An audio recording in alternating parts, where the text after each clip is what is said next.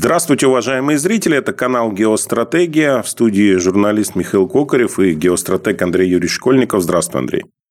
День добрый. Андрей, ну хочу с тобой поговорить в очередной раз об образе будущего. Я так ехидно улыбаюсь, потому что уже надоело. То есть, а, идеология и план развития страны как-то называют образ будущего. Каким вы видите образ будущего? Где вы видите сейчас через себя через пять лет? Да? А, курящим на Канарах, обворовавшим вашу компанию.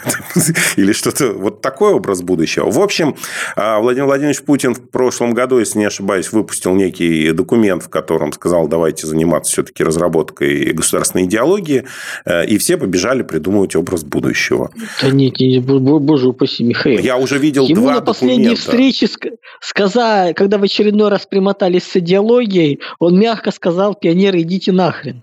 Как он говорил до этого, как он объяснял, что образ будущего, давайте не будем заниматься хренью, вот мягко, вот, а давайте чем-нибудь займемся.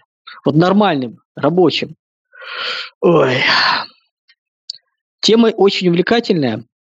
Мне тут Давича, ну, открыл я почту, и поскольку периодически мне присылают всякую очень увлекательную, интересную информацию, у меня оказалось вот за один сеанс прочтения разбора почты три разных образа будущего, она же идеология, она же еще черт знает что. Поэтому я предлагаю перенестись в маленькую психиатрическую палату и порассуждать, что с этим всем делать. Благо, шедевры еще те, каждый раз объяснять людям, что не надо слать сюда эту гадость, вон туда шлите, вон туда шлите, в Кремль можете слать, там специально обученные люди, которые умеют с этим работать. Можете еще куда-то слать, мне не надо это присылать. Если вы вдруг поняли, что вы разработали идеологию для России, образ будущего, принципы, не надо присылать мне их. Не нужно подходить ко мне на улице, не нужно подходить ко мне в церкви и пытаться рассказать, что вы сейчас расскажете, как будет образ будущего. Вот реально вот был случай, когда э, ко мне в храме подошли и начали рассказывать, какой классный образ будущего, что вот надо вот это вот обсудить. Э, в конце концов, мы сошли с тем, что я не пойму всей глубины, поэтому эту хрень нужно куда-нибудь отправить. Я вот не знаю, Михаил, вам на Аврору это дошло или нет, но я предложил одним из пунктов, куда отправить это Аврора. Вышли как раз после администрации президента и перед э, бывшей частью Авроры, которая сейчас спивается в, в бункере по соседству. Он вот туда вот я вас отправляю. Ну, спасибо, знаю, Андрей Юрьевич, что вы нас считаете тоже за спортлото и Лигу сексуальных меньшинств. Да, мы такие. Да, ну вы, по крайней мере, не, называется, вы вежливо пообщаетесь. Поскольку там было очень интересно, и мне удалось минут за пять объяснить, что я не достоин этого глубокого знания, поэтому не надо меня прогружать вот этой вот, вот суровой реальностью. Тема действительно очень увлекательная, интересная. Много раз уже объясняли, что ни черта, ребят, не выйдет, отстаньте, что идеология является частью антологии населения, то есть сформированным мировоззрением населения, пониманием, как оно будет, то есть готовой уже. То есть фактически нельзя сконструировать идеологию, ее можно записать, когда она стала уже реальностью. Это долгий, сложный процесс, не мгновенный. Как он происходит? Если мы начинаем смотреть, э, вот именно рассказывать, что у нас есть идеология, ну, чаще всего, вот когда вот я вот шедевры читаю, которые мне присылают, э, у меня вот есть ощущение, даже не, ну, ну, не по соседству от того места, Михаил, где вы родились, находится чудная э, родина Рухнамы. То есть это шикарная книжка, был в совокупность написанная первым президентом Туркмении Туркмен Баши, которая должна была стать нравственной конституцией Туркмен. Шедевральная вещь, очень интересная, увлекательная. Э, ну, скажем так, э, с точки зрения практического применения она еще менее полезна, чем э, ну, ну, идеи чучхе, как бы они имеют направленность какую-то практическую, а это вот вообще полностью. То есть такой морально-нравственный кодекс строителя не понять чего, не понять куда, за все хорошее против всего плохого. То есть есть такие эльфы, живущие на земле, туркмены, и, соответственно, вот как сделать так, чтобы всем стало хорошо, в первую очередь этим эльфам. Вот каждый раз, когда я читаю какой-нибудь очередной шедевр шедевр под названием «Идеология России» или «Образ будущего России», у меня появляется стойкое ощущение, что оно переписано из Рухнамы. Вот просто взяли и переписали. Вот один в один. Такой же забористый бред и непонимание принципов, непонимание, как вообще это работает. А работает следующим образом. Подобные вещи являются, ну то есть вот записанная идеология является продуктом э, долгого труда и долгой эволюции. То есть начинается это все с, не, с духовного уровня. То есть верхняя основа всего происходящего – это духовный уровень.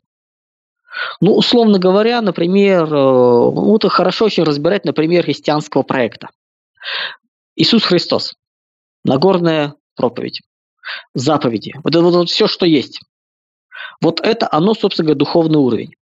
Дальше у нас появляется следующий уровень морально-нравственный.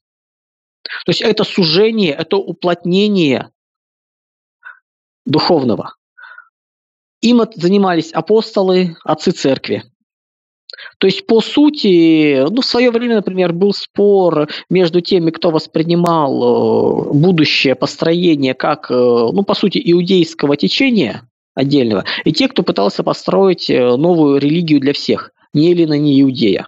То есть мы помним этот сбор, ну, спор еще в первом веке нашей эры, когда разговор шел о том, что необходимо всех неофитов, чтобы они приходили в иудаизм, исполняли его законы, и только потом, соответственно, как бы становились частью нового религиозного направления. В итоге победил Павел, который, по сути, отодвинул от ну, как бы, авторитет, ну, изначально же более авторитетных учеников, которые настаивали, ну, кого-то переубедил, кого-то отодвинул, а, настаивали на том, что это все-таки направление иудаизма к тому, что это самодостаточная религия, которую мы вот знаем сейчас. Это был морально-нравственный уровень. Следующий уровень социально-общественный. То есть из морально-нравственных конструктов создается общественные социальные науки, принципы, принципы государственности. То есть вот эти красивые слова, обороты, что хорошо, что плохо, преобразуются в общественные явления, институты. Для христианства это был э, Константин Великий то есть основоположник Ромейской империи, Византии, который вот из всего вот этого, по сути, из религиозных конструктов, из морально-нравственных конструктов собрал государственную религию. Точнее, начал собирать. Мы понимаем, что долго это продолжался, то есть это был только запущен процесс, как бы основное его течение, и, и дальнейшие соборы, и дальнейшие, соответственно, ну, работа в этом направлении, как бы это уже формировало, уплотняло. То есть это еще большая плотность, еще большее сужение. Но поскольку мы понимаем, что с духовного уровня столкования изначального можно было получить и еще одно очередное иудей, нам, еврейское иудейское течение, можно получить мировую религию. То есть как бы разница. Фундамент другой.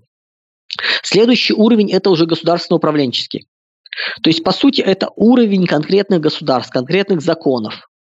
Те законы, те морально-нравственные принципы, те общественные отношения, то есть, условно говоря, там, понимание государства, брака, роли государства, роли правителей. Вот это все спускается на конкретный государственно-управленческий уровень. Здесь у нас государственные деятели, ключевые правители, то есть это в каждом государстве свое. Это опять сужение, это опять из общего делается некий частный вариант. То есть мы берем христианскую основу христианских государств, и дальше каждое, по сути, государство Европы воспринимало это по-своему. Дальше, соответственно, был переход э, на другие континенты, там тоже было по своему принципу. Мы даже можем смотреть, сравнить принципы построения католических, протестантских государств, православных. Это уже разное. Разное преломление, но корень один.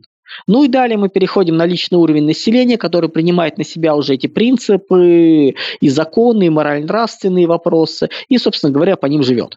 Вот это вот полная конструкция. Сложная, увлекательная. Что сейчас делают э, разные творцы русской рухнамы?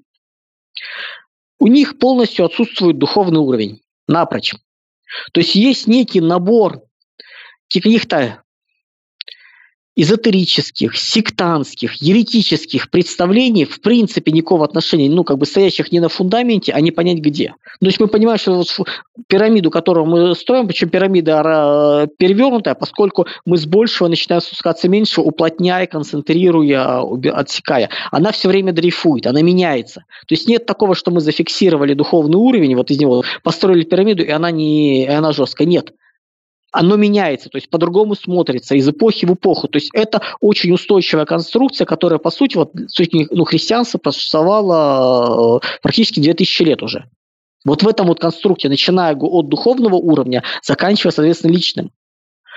Да, тот же ислам, например, он э, верхние два уровня четко были заданы Мухаммедом сразу, Плюс часть третьего уровня, социально-общественный уровень тоже это было единое. Поэтому, например, это одна из причин. Ислам, он очень жестко меняется, у него ну, узкий фундамент базы, жестко зафиксирован, ему двигаться тяжелее.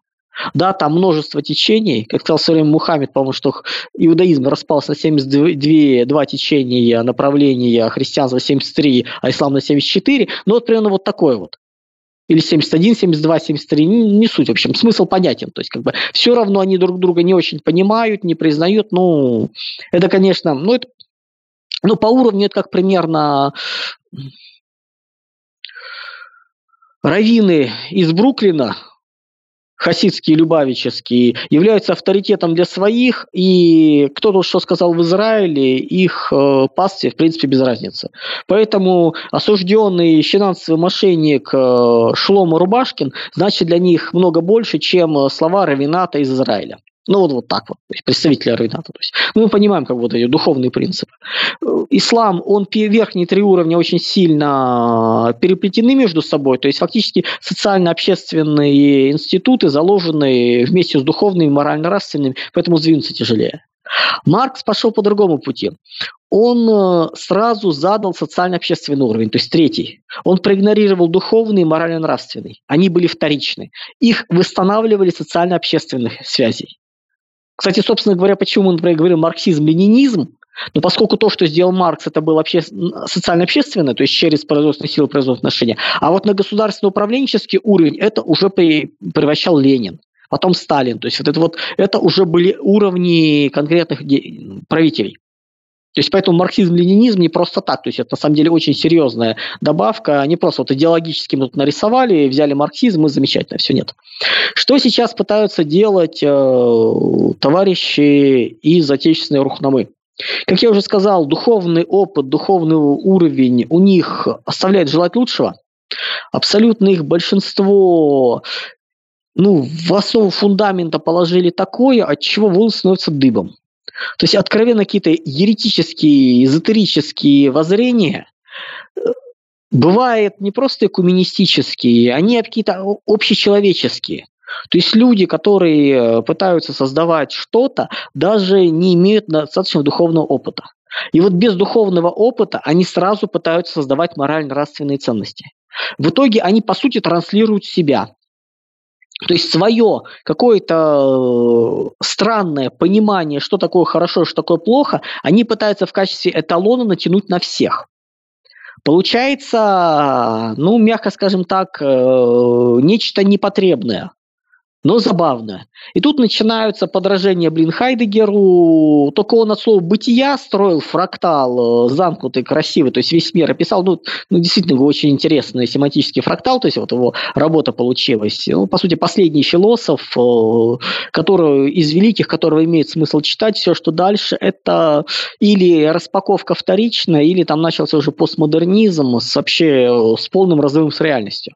Ну, вот тут, словно говоря. Ну, Наши, соответственно, мыслители-концептуалисты пытаются свои кривые морально-нравственные представления сделать абсолютными универсальными, не имея, не имея духовного опыта, не имея духовного фундамента. Причем они пытаются сделать то, что, ну, если Маркс не пытался, Маркс сделал все на уровне материализма, на уровне, называется, вот, вот воззрения, и то есть просто восстанавливая, грубо говоря, от конкретных, то есть что-то внутри себя понимая, не прописывая это, закладывая уже э, в третий слой, и потом оно как-то простает, то есть давая возможность людям, собственно говоря, поэтому и леволиберальные проекты глобальной мировой революции, и левоконсервативный проект советский, они, собственно, были на одной, то есть на основе третьего уровня восстановлены. Вот наши чудные творцы очередной рухнамы берут свой морально-нравственный уровень и начинают его сочинять. И получается, правда, справедливость, э, честность, в общем, какие-то такие благие намерения, где каждое слово требует большой расшифровки базовой, которая лежит в основе, из вопросов, что вы понимаете. А дальше они в лучших традициях Аристотеля начинают объяснять, что они понимают. Просто откройте метафизику аристотелевскую, посмотрите, как это выглядит. То есть это такой полет мысли, вот все, что мы связываем со слоем, берет слово справедливость, и все ассоциации, какие есть, мы туда кидаем. Ну ладно бы это был семантический фрактал, который замкнутый. То есть мы, ну что такое семантический фрактал, например, дерево, лес, птицы, гнездо, птенец, песня, далее по списку. Дерево, дрова, огонь, обогрев, дом, тепло.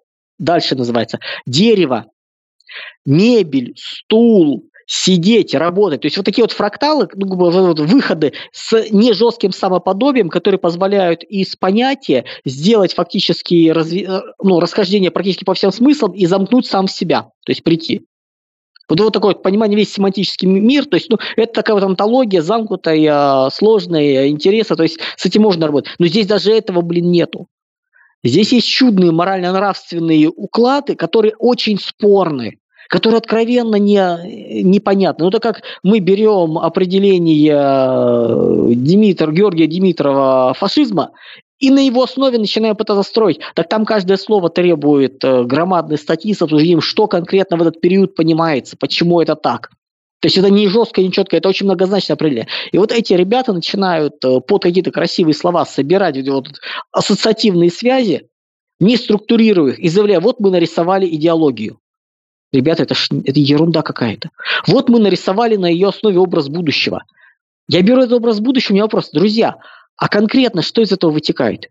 Где границы, где Россия, где еще что-то такое? А там конструкции серии «Россия должна стать великой, значимой». Ребята, это рух, рухнама. Один в один. И ничего более. И вот такие вот шедевры радостно пишутся долгое время издаются, а потом удивляются, почему они нафиг никому не нужны. Да потому что, чтобы, из, во-первых, вы построили не на фундаменте, а не понять на чем морально-нравственный уровень, себя, грубо говоря, отзеркалили. Далее вы не разработали социальную основу, социально-общественную основу, а она нужна.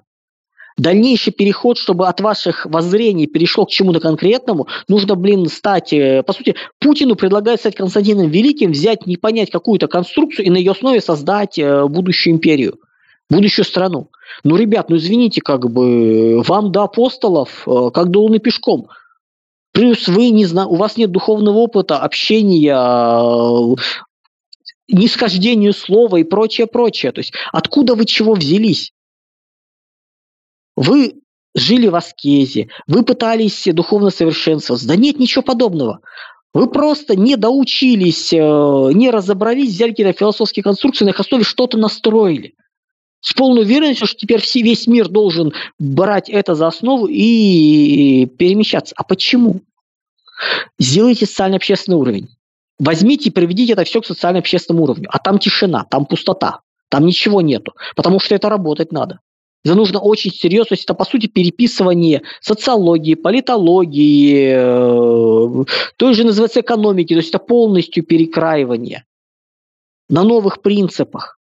На условной, говоря, например, православной творческой этике. Это вот здесь переписывается. И когда мы говорим, что будущее, например, России может быть построено на основе православной творческой этики, мы имеем в виду, что на ее основе нужно собирать весь комплекс социально-общественного уровня, наук, и дальше переводить его на государственный уровень. И так, чтобы он не был э, неофеодальным. Именно поэтому не религию, а мораль берем. Если мы начинаем на прямом уровне, с духовного уровня брать сразу социально-общественное, у нас неофеодализм получается во всей его красе. Вот и получается, что вроде бы что-то кусочком взяли, а нет. Да, можно попытаться это все делать на уровне социально-общественного уровня. То есть, ну давайте, называется, как бы не будем тогда пытаться лезть э, в морально-нравственные вещи, возьмем и чисто механически, уподобившись Марксу, сделаем социально-общественный уровень. Можно? Можно. Только есть нюанс. Современные общественные науки находятся в дичайшем кризисе. Очень серьезном кризисе.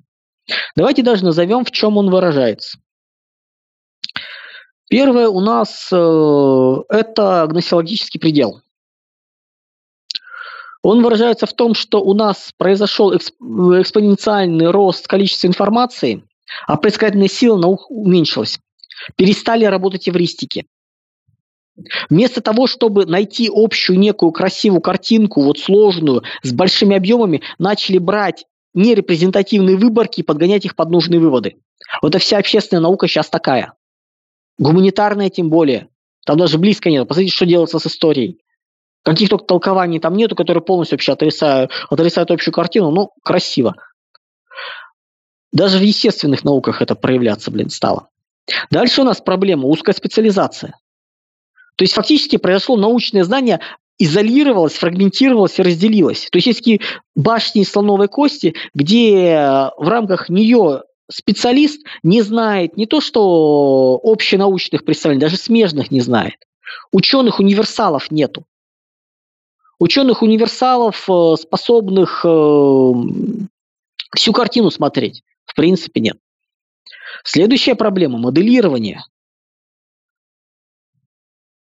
Произошло подмена реального мира упрощенными догматизированными моделями идущих за авторством, ну вот получаем то, что получаем. То есть о реальном мире смотрим с искажением, зазора не видим. Бред. Можно вспомнить про разделение существующих теоретического и практического знания.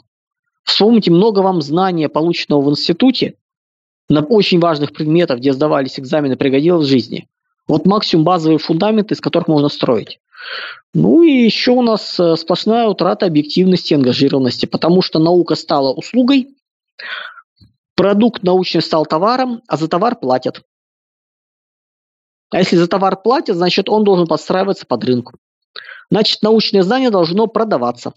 Вот и получаем то, что получаем. Плюс еще шестым вариантом это всевозможность создания симулякров. Вместо науки создаются симулякры. Те самые чудные, э, ну, например, э, солидаризированные попытки создания некой вот э, экономики. Мы берем, мы не знаем, как экономика будет развиваться, но мы берем из архаики принципы концентрации капиталов и начинаем на их, фанта- на их основе что-то фантазировать. Так это тысячи лет было. Экономику можно концентрировать, ресурсы можно концентрировать за счет чисто экономических связей, здравствуйте, артели и кооперативы, за счет э, родственных, кровных, родственные семейные бизнесы, за счет типа, идеологии, это коммуны, за счет религии, это всевозможные течения, общины. Много чего называется, но это старое все, это симулякры. Это нереальное продвижение.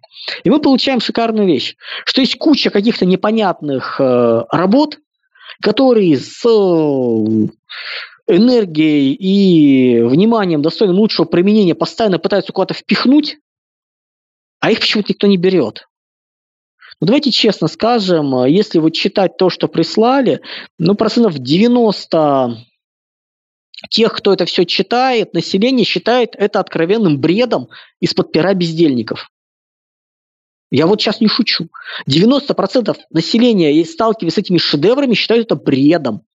Причем не в том, что даже ну, они не поняли, но то, что они поняли, у них четкое ощущение, что это вообще никакого отношения к реальности не имеет. А те, кто это понимают, они говорят, все, конечно, замечательно, друзья. А как дальше это все? Как из этого полета сферического коня в вакууме, э, чудного, красивого, замечательного, из этой рухнамы перейти к практике? Мы видели, во что превратился в Туркменистан. Вот оно вот. Причем это даже не зеленая книга а, Муаммара Каддафи поскольку там реально было прописано, там он, Ливия по ней жила и здравствовала. Там было понимание, там были учтены и особенности арабского общества, и религия, и трейбализм, и национальное государство. То есть там возможность была. То есть она была заточена под конкретное общество и давала им шанс. И у нас получается чудная вещь.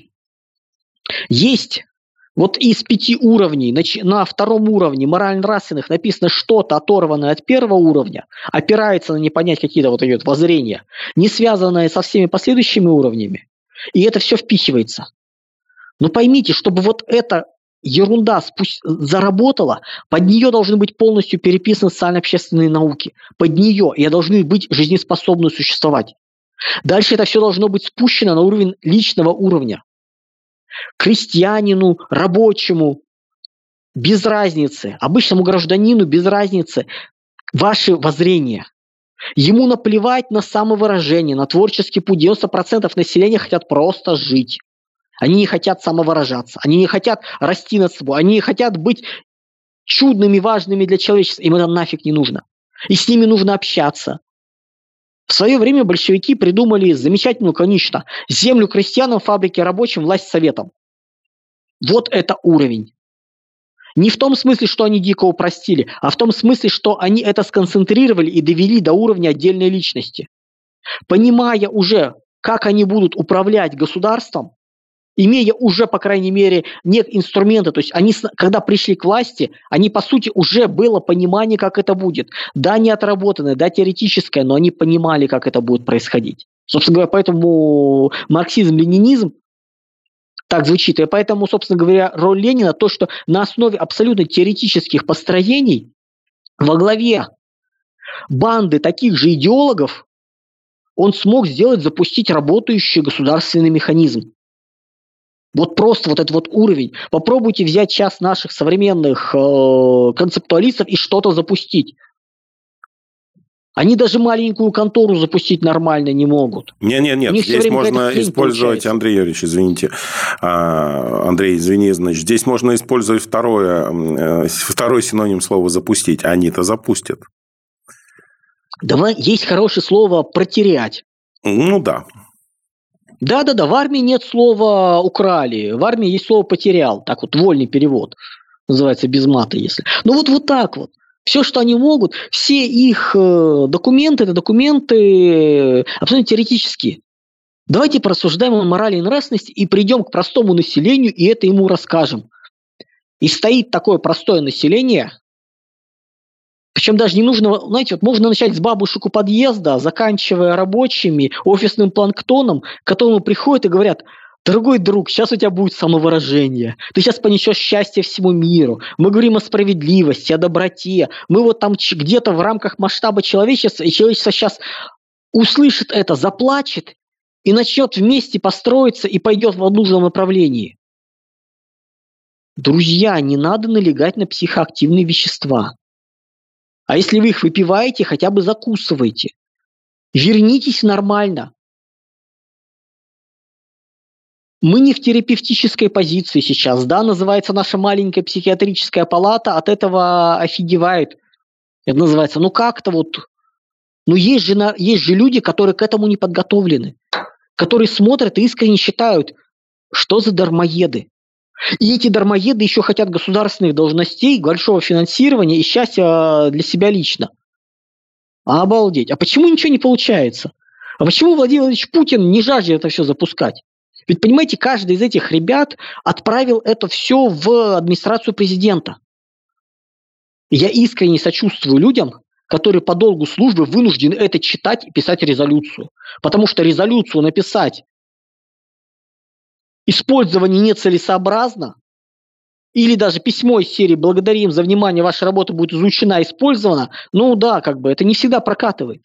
Бывают въедливые начальники, которые могут спросить, а что конкретно не подходит? И нужно как бы понимать, о чем речь идет. И это же все читать надо. То есть это такая графомания. Это даже редактора в издательствах, э, и то называется, меньше страдают, чем администрация президента, читая очередной образ будущего, идеологию, концепцию развития всего и вся, и прочее, прочее.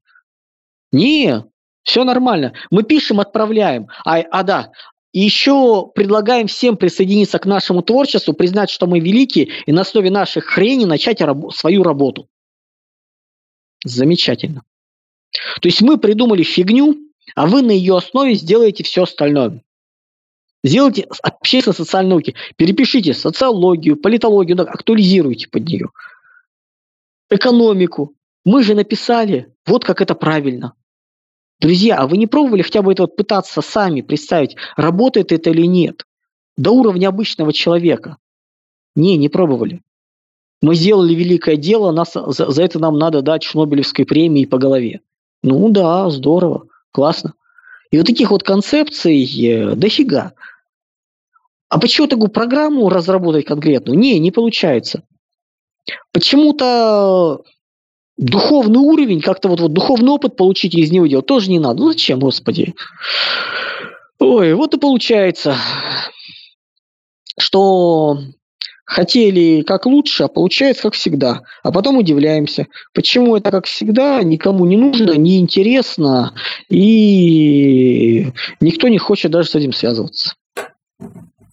Андрей, ну здесь ведь э, на самом деле нужно посмотреть, вот ты правильно привел, как я считаю, в пример э, Владимира Ильича Ленина с его «Земля крестьянам, фабрики рабочим». Ну, там мир народом был и э, вся власть советом.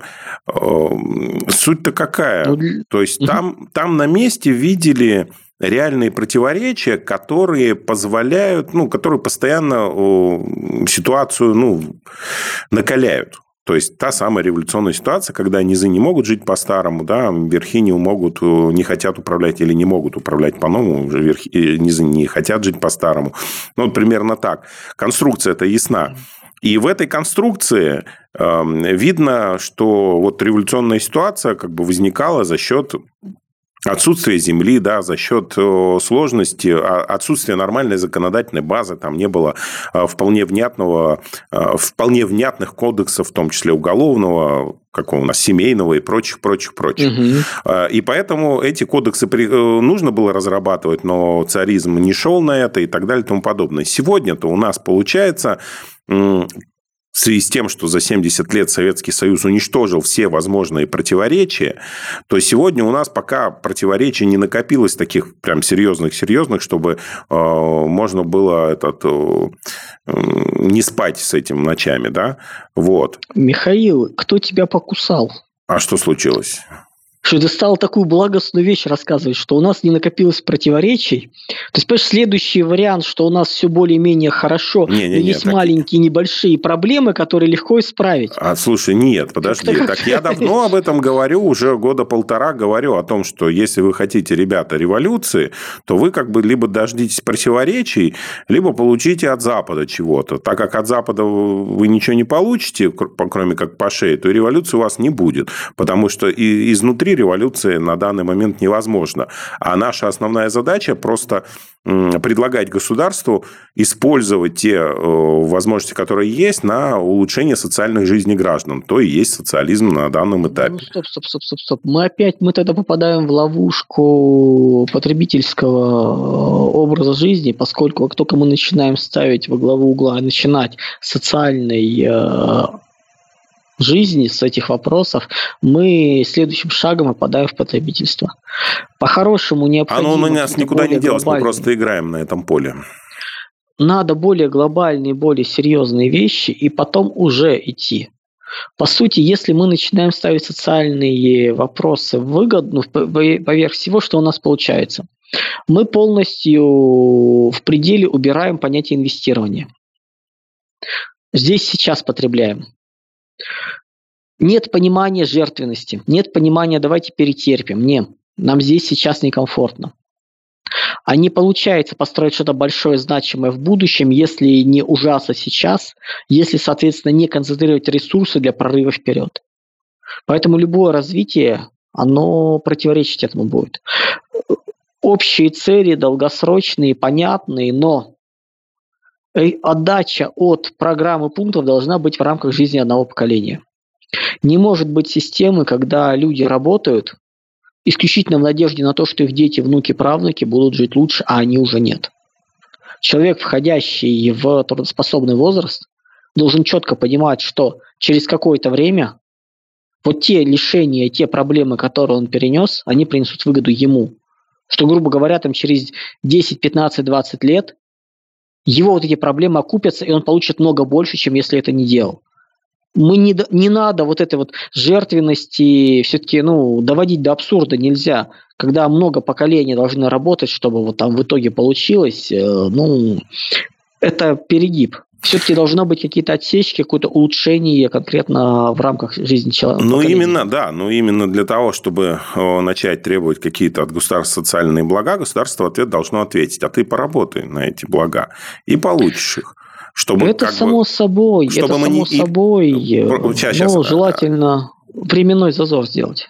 Ну, этот вопрос, да. Это, кстати, вот этот вопрос образа будущего, кстати, и нужно разработать. То есть, чтобы было понятно, чтобы каждому было понятно, что поработав, он получит, либо это должна быть достойная монетизация его социальных благ, именно монетизация а, в том виде, что он может себе и своим детям позволить хорошее качественное обучение, дополнительное внешкольное образование и прочее, прочее, хождение в театр и прочее. Это ты мило, мило, уже да, ну это... Э, выше, выше объемнее, сложнее. А я просто к чему хочу сказать. Э, просто общался я с одним человеком, где мы обсуждали вопрос проблем социализма и о том, что такое социализм как таковой. Не, не что тебе государство дает, а что ты даешь государству, потому что если черпать из бочки постоянно, не наливая в нее, она а, однажды э, опустеет. Так вот, мне было сказано, мне такой социализм не нужен. Ну, это вот как раз к нашему вопросу. Ну, то есть, в плане того, что поработать... Издевенческие, издевенческие да, принципы – это не наш путь.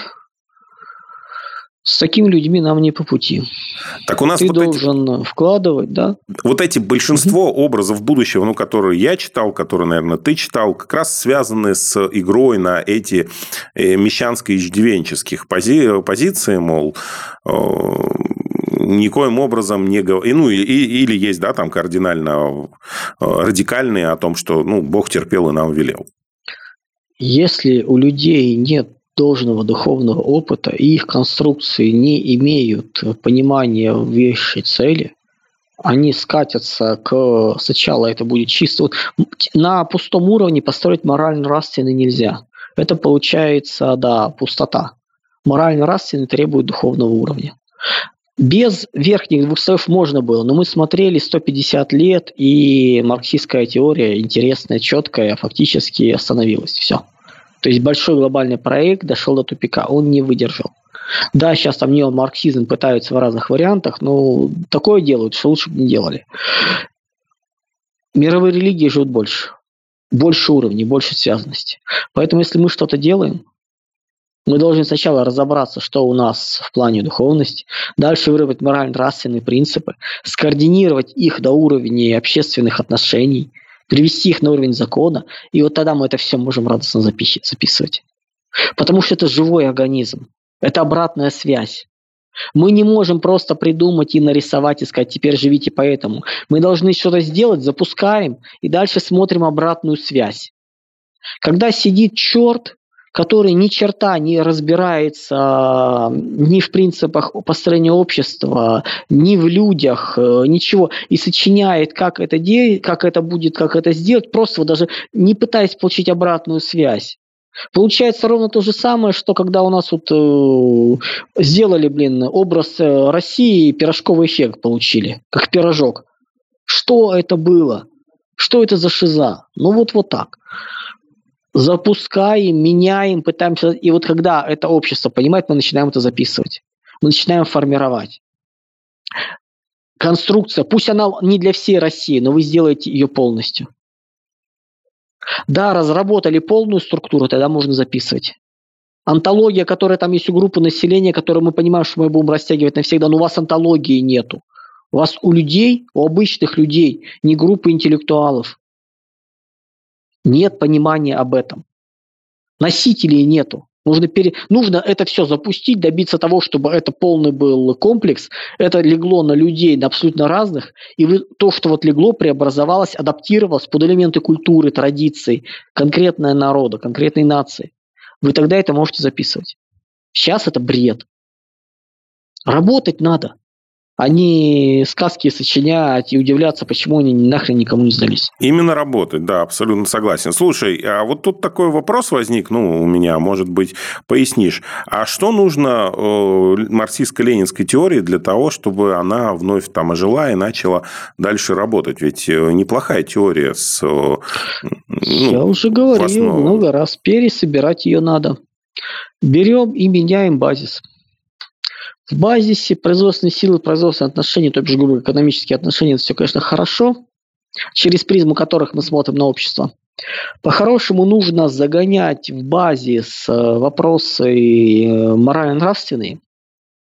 Ну, условно говоря, ну как, прибыль – это не только добавленная стоимость там чего-то еще как-то получения, там появляется слово моральная, полученная в соответствии.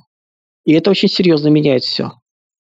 Когда мы, например, говорим о государстве, то мы сразу в понятие государства начинаем закладывать его ответственность, его функции. Что-то подобное есть в, как раз в сращивании слоев, есть в исламе, когда, например, одно и то же понятие имеет и экономические, и духовные, и религиозные, законодательные и так далее формы. Вот нужно смешение. Чтобы марксизм стал, перерисовать марксизм, построить его на духовной составляющей полностью не выйдет, ну, потому что там ее просто нет. Он делался без нее, он делался без духовных и морально-нравственных принципов. Они восстанавливались. И поэтому они хрупкие. Ну или мы делаем, э, ну, поэтому нужно брать, условно говоря, христианство, православие, из него делать морально-нравственные принципы, этику, не религиозную, а именно этику брать, принципы. Причем, удивитесь, но многие вещи из, взяты из э, православия, ну, собственно, который является христианством еще до всех этих будут легко и замечательно подходить и мусульманам, и иудеям, и много кому еще. Именно в виде этики. Не в виде религиозных законов, норм и принципов, а в этике расхождений будет много меньше. Особенно, если это будет творческая этика. И вот эту творческую этику мы запихиваем в базис вместе с экономикой, добавляем туда социально-психологические моменты, чтобы это все люди были не биороботы, живущие по средним децелям и медианам, а люди это были индивидуумы. Условно говоря, и дальше начинаем спускать это все вниз. Понимая, что на нижнем уровне у нас будет, как в физике, есть теория относительности, которая замечательно описывает макромир, а есть квантовая теория, которая описывает микромир. И они, блин, с не сходятся. Вот мы должны понимать, что вот элементы как раз социально-психологические, которые запихнуты в базис, они как раз будут позволять работать с вот этими самыми квантовыми эффектами отдельных людей не пытаясь человека воспринимать как рационального биоробота в рамках экономической системы. Вот тогда можно будет возродить. То есть, но это будет другой марксизм, очень другой. Даже не марксизм будет, по сути. Но это будет конструкция жизнеспособная. Ну, опять же, да. Если глянуть, э, то и марксизм брал не только из, э, ну, то есть с конструкцией, которую придумал Карл Маркс, но и из других. А, мне понравилось одно изречение, не помню, кто высказал. Все, что я должен, записано в налоговом кодексе. Все, что я а, не должен, записано в уголовном кодексе, как бы. Вот, ну тут еще должно быть ну, это, все, это, что это еще не это нижний уровень, это мы спускаемся на уровень уже четвертый конкретного государства. Это даже не общественный институт, это жесткий закон. Нет, я хочу добавить, что должно существовать третье, а все, что я понимаю, как бы, ну, вот записано в моем как бы культурном так называемом коде, да, в культурных ценностях. Мне кажется, вот ты об этом, что в принципе, если мы посмотрим, у нас 10 заповедей, они в Уголовном кодексе э, записаны ничего в них э, плохого нет, мы их полностью везде мы должны соблюдаем. спускаться с духовного, морально-нравственный, общественный, социально-общественный, дальше конкретный государственный законодатель и конкретный человек личный. Вот, вот это вот, вот спускаться, вот это вот уминать, собирать, э, концентрировать, и только тогда будет результат. Угу. Ну вот, уважаемые зрители, э, те, кто и слушатели, обязательно подписывайтесь на подкасты. Так вот, те, кто нас слушают и смотрят, э, и готовы писать, вот вам, в принципе, конструкция на попробовать. Попробуйте. Ну, ну, ну, ну, это работа не то, что ни одного человека. Это даже не группа людей, это надо собирать абсолютно разных людей и потихоньку, шаг за шагом создавать, внедрять, смотреть обратные связи. Это не работа, которую можно спроектировать и сделать вау, нет. Это работа живая. Это надо вырастить. Придумали, спустили, посмотрели обратную связь, прижилось. Вот как это действует. То есть это такое ну, выращивание сада, по сути. Вот, вот, вот, вот, такое увлекательное что-то. Они просто засеяли и, тут, и удобряем по, по какому-то, а получается какая-то ерунда. Ну, Ебу, ебуди, да-да, умуди. Шаг за шагом ты добьешься цели. Спасибо большое, Андрей. Спасибо угу. зрителям, что э, слушали и смотрели. С нами был геостратег Андрей Школьников. В студии работал журналист Михаил Кокарев. До скорых встреч. Всего доброго, друзья.